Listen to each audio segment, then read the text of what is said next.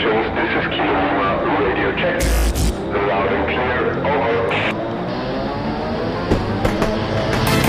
Willkommen zu Talking Tactics, dem Agentur-Podcast mit Klaus Leimer, Gründer von Creative Tactics, Agentur für kreative Markenarbeit.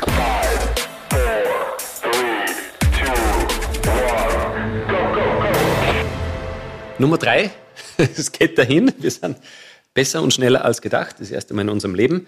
Ähm, äh, Folge drei, lieber Klaus, bitte. Ja, herzlich willkommen zu Talking Tactics, dem Agentur-Podcast von Creative Tactics mit mir, Klaus Leimer. Mir gegenüber wieder der Patrick, der so nett ist und mir ein paar Fragen stellt. Wir sind äh, in der Serie 10 Years of Service, äh, Learning Nummer 2, äh, Jahr 2012, ähm, Toolkompetenz.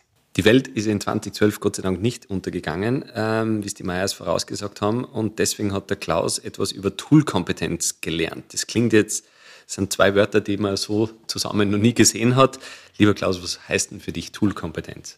Also dir wird das Wort wahrscheinlich schon bei die Ohren raushängen, weil ich immer wieder über Toolkompetenz predige. Aber es ist ganz einfach.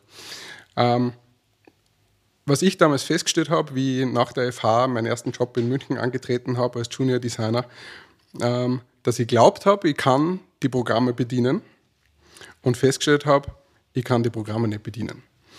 Da rede ich von Photoshop, Illustrator, InDesign. Das Problem bei diesen Tools ist, erstens, sie entwickeln sich ständig weiter. Man muss immer am, am Ball bleiben.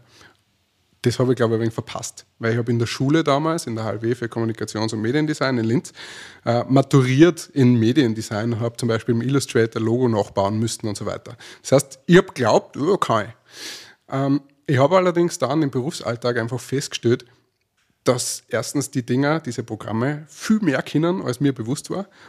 Und ich habe die Zusammenhänge oft nicht verstanden. Also da ist so dieser, der Workflow ist so reinkommen. Was mache ich mit was? Wie brauchen Druckereien eigentlich Daten? Ähm, wie komme ich schnell ans Ziel? Weil gerade Photoshop ist ja, da gibt es ja 100.000 Wege. Ähm, und das ist mir da krass vor Augen geführt worden und hat mir tatsächlich ein bisschen vor, vor Probleme gestellt, muss ich sagen. Und darum predige ich jetzt immer Toolkompetenz. Entschuldigung weil ich ganz einfach sage, wenn man eine Holzskulptur schnitzen will, dann muss man ein Messer halten können. Und wenn das Messer nicht gut in der Hand liegt, dann wird man da kein gescheites Ergebnis äh, zusammenbringen. Deswegen Toolkompetenz extrem wichtig. Das heißt, wir, wir wir reden um äh, quasi Arbeiten am Computer. Gibt es eine Toolkompetenz für die auch außerhalb vom Digitalen? Äh, ja, natürlich. Ähm, früher hat man als Designer zeichnen äh, gekonnt. Ja. Ähm, ich bin leider da extrem schlecht. äh, meine Scribbles sind, sind Striche Mandeln. Das heißt, da äh, so direkt im Finger leider kein äh, besondere, äh, besonderes Talent. Wenn das wer kann, ist es super und dann da auch üben und ausbauen. Aber ich habe für mich halt entdeckt, dass eben der Computer und Photoshop und Co. einfach mein, mein Stift sind. Ja. Das, was ich nicht bedienen kann, kann ich mit Hilfe vom Computer. Und so geht es, glaube ich, relativ vielen. Und äh, je besser man das natürlich kann, je mehr man Wege da drinnen kann, desto, desto besser wird auch immer das Endergebnis sein und desto befriedigender wird das sein, weil man hat irgendwas im Kopf, das will man auf den Screen bringen oder dann halt ausdruckt oder was immer. Und wenn man da den, wenn der Weg nicht stimmt oder wenn man da nicht zu dem Ziel kommt, dann ist es halt frustrierend. Äh, natürlich gibt es auch andere Kompetenzen, ähm, das Sozialkompetenz, Präsentationskompetenz, whatever, die sind auch alle wichtig. Aber ähm, wie gesagt, mein Learning war eher das, dass mir die Toolkompetenz damals äh, gefehlt hat. Und leider sehe ich das auch immer wieder bei, bei Berufseinsteigern, die ähnliche Probleme haben. Und wenn du jetzt über deine eigene Erfahrung, du sagst, du, du hättest das mehr lernen müssen, wir sind ja in der letzten Folge schon darauf eingegangen, dass es äh, quasi, du hättest in diese extra Tutorials auf der, auf der FH gehen können oder dir mehr auf YouTube anschauen wahrscheinlich. Ähm, wo hast das du am meisten gemerkt in deiner, in deiner eigenen Erfahrung im Arbeiten? Es war eigentlich immer wieder dasselbe Problem. Ja. Ähm, es kam ein Briefing von, von meinem Art Director zum Beispiel gesagt, ja, wir brauchen das und das und da müssen wir das reinretuschieren und das muss frei sein und da die Typo hin und so weiter. Und mir war eigentlich total klar, wie es ausschauen soll. Ich habe es aber dann nicht so hinbracht und habe mich dann oft so, wahrscheinlich auch unbewusst, in eine andere Lösung auch ein wenig gerettet. Weil man dachte, ah, da können wir irgendwie Brushes und was halt, also ja, Brushes waren damals der Hit, 2012. Und, und habe dann meistens dann einfach ein bisschen übertrieben oder, oder ja, ich habe es einfach nicht gescheit äh, bedienen können.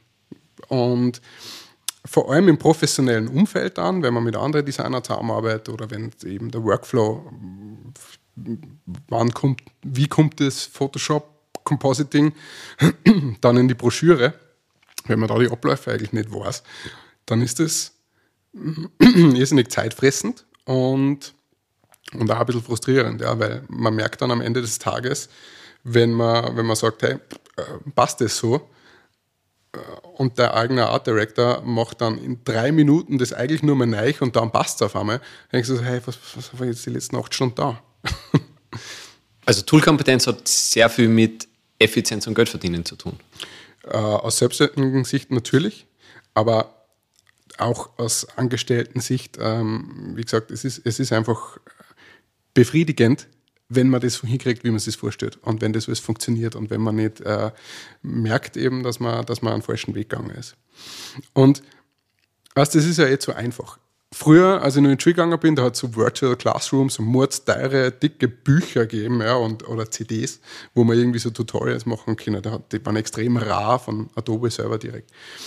Heute kann ich jedes kleine Problemchen, was irgendwo äh, was irgendwo auftaucht im Prozess oder im Programm, googeln und ich finde entweder ein ausführliches Videotutorial oder 27 Anleitungen, wie man das Problem fixt. Und es war, glaube ich, noch nie so einfach, dass man sich die Programme eigentlich auch selber beibringt. Da braucht man jetzt gar keine Schule und Matura mehr dafür oder studieren dafür. Ähm, man muss es halt nur machen. Und ich darf mir nicht schade sein, dass ich dann ähm, wie füge ich das richtige Apostroph in InDesign ein, in Google eingebe. Es wird die, das Ergebnis kommen. Und es gibt, ich glaube, ich habe noch nichts nicht gefunden, außer After Effects Bugs, die sind echt tricky. Ähm, die, ich spreche da aus meiner eigenen Erfahrung. Manchmal fehlt aber die Frage zum Problem. weißt du, was ich damit meine? das ist natürlich ein Thema. ähm, dann würde ich sagen, dann fällt es wahrscheinlich teilweise wirklich ein wenig an der Basis. Ähm, da würde ich dann tatsächlich empfehlen, da gibt es da gibt's Kurse, da gibt es Online-Kurse, da gibt es äh, so blöd klingt, Wifi-Kurse oder sonst was, wo man wirklich die Basics nur mal lernt. Und ich bin immer wieder auch erstaunt, muss ich sagen, jetzt auch bei meinen Mitarbeitern ich das, ähm, die haben teilweise Sachen anders gelernt, als, als ich die, die Basics gelernt habe. Und dann schaut man sich wieder an und einfach das Programm hat sich ein wenig geändert. Und es ist zum Beispiel dann viel leichter oder, oder viel logischer jetzt, als früher war, aber ich habe es trotzdem immer nur denselben Weg gemacht. Also da auch ähm, muss ich mich selber an der Nase nehmen und das würde auch jedem raten, der mit solchen Tools eben äh, arbeitet tagtäglich, dass man sich nicht in Sicherheit wiegt und sagt, ja, kann ich ganz gut, ähm, sondern dass man da wirklich auch regelmäßig immer wieder schaut, was sind die Neuerungen, ähm, die werden super präsentiert, äh, was kann ich da ändern und ja, es spart nicht nur Zeit, sondern macht auch einfach dann Spaß. Wenn ich mir jetzt anschaue, was Photoshop kann, ja, jetzt ein Smiley auf ein Gesicht von einer, einer Person da, das war früher verflüssigen Action super mühsam und jetzt ist es AI gestützt und äh, mega gut. Ähm, ich, ich erzähle kurz einen Schwank aus einem Bewerbungsgespräch, ähm, die ich manchmal mit dem Klaus gemeinsam ähm, geführt habe. Und da ist dann oft umgangen, ähm, dass sich die Bewerber einschätzen, wie gut sie in den einzelnen ähm, Tools sind. Also sprechen wir von, der, von Photoshop, Illustrator und InDesign. Und äh, der Klaus hat, hat dann gefragt und hat das gar nicht so äh, irgendwie kommentiert. Die meisten Antworten auf einer Skala von 10, wobei 10 das höchste ist, waren immer so zwischen 8 und 10. Ja, genau. Ähm, Wie schätzt du dir Photoshop ein zwischen 1 und 10? Ja, 7, 8. Genau. 8. Und der Klaus hat das dann unkommentiert stehen lassen und dann so nach, nach äh, einem Monat oder äh, ein paar Wochen äh, kam dann die Frage wieder äh, und die Leute haben dann mit dir zusammengearbeitet und äh, haben dann gesehen, was es heißt, diese Tools richtig zu können. Und ich finde immer nur, du bist einer der Besten im Photoshop, denen ich je zugeschaut habe. Und ich habe vielen, vielen zugeschaut. Und die Antwort von den Bewerbern war dann immer so, na, ich bin dann doch eher bei zwei oder drei auf dieser Skala. Und das habe ich immer sehr ähm, sehr wirkungsvoll gefunden, weil das soll nicht demotivierend sein, sondern ganz im Gegenteil, glaube ich, es geht in die Richtung, ah ja, ähm, aufzuzeigen, ich habe ein Potenzial, das einfach weiterzuentwickeln und nicht nur, dass ich da meinem Chef gerecht werde, sondern eigentlich hauptsächlich mir selbst, weil es ist doch besser, ich bin schneller und kann früher heimgehen und habe ein besseres Produkt, als dass ich da ewig lang vom ähm, Computer sitze. Ja, absolut. Und ähm, du stehst mir da jetzt als, so, als, als, als Profi dahin. Ähm, ja, natürlich schon irgendwie, aber ich würde mir tatsächlich selber auch nicht mehr als sieben geben. Ähm, jetzt eher vielleicht als sechs, ja, weil einfach Photoshop sich so krass weiterentwickelt. Ähm, und wie du sagst, diese Frage, auch vor allem an, an, die, an die Neulinge, die soll nicht demotivierend sein, sondern das soll ein bisschen der Reality-Check sein. Ja? Weil wie in der Folge, Folge 1, also in der Folge 2 vom Podcast, aber in der, in der ersten äh, Folge von 10 Years of Service, ähm, äh, Rocky, äh, Reality It's Harder than Rocky, schon gesagt, ähm, man hat oft ein bisschen ein falsches Selbstbild und glaubt, man kann eigentlich mehr, als man eigentlich kann. Und das würde auch ein bisschen helfen zum, zum Einschätzen und einfach, ja, auch nochmal motivieren, dass man hinhört und nicht nur seinen eigenen Weg nimmt, sondern vielleicht auch sich mal traut zu fragen, hey, wie würdest du das machen, bevor man loslegt und bevor man vielleicht merkt, oh, viel Zeit und Nerven für einen falschen Weg ausgeben. also ähm, Tools können und besser leben. Äh, ich glaube, das fasst irgendwie so das alles ein bisschen zusammen. Äh, lieber Klaus, danke für die äh, Nummer drei. Äh, schönen Tag. Dankeschön. Dieser Podcast wird produziert von der Agentur Nordhang.